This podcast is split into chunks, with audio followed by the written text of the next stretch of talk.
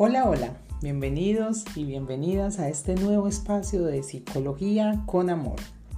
Hoy quiero hablarles un poco acerca de la relación de pareja y de todos los mitos que tenemos acerca de esta.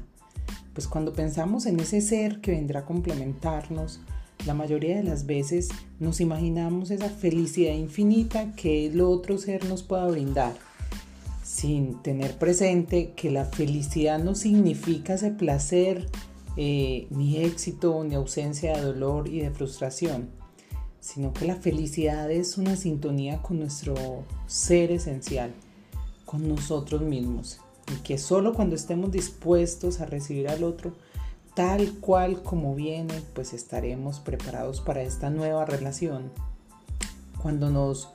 quitamos toda la responsabilidad de nuestra felicidad y se la cargamos a nuestra pareja,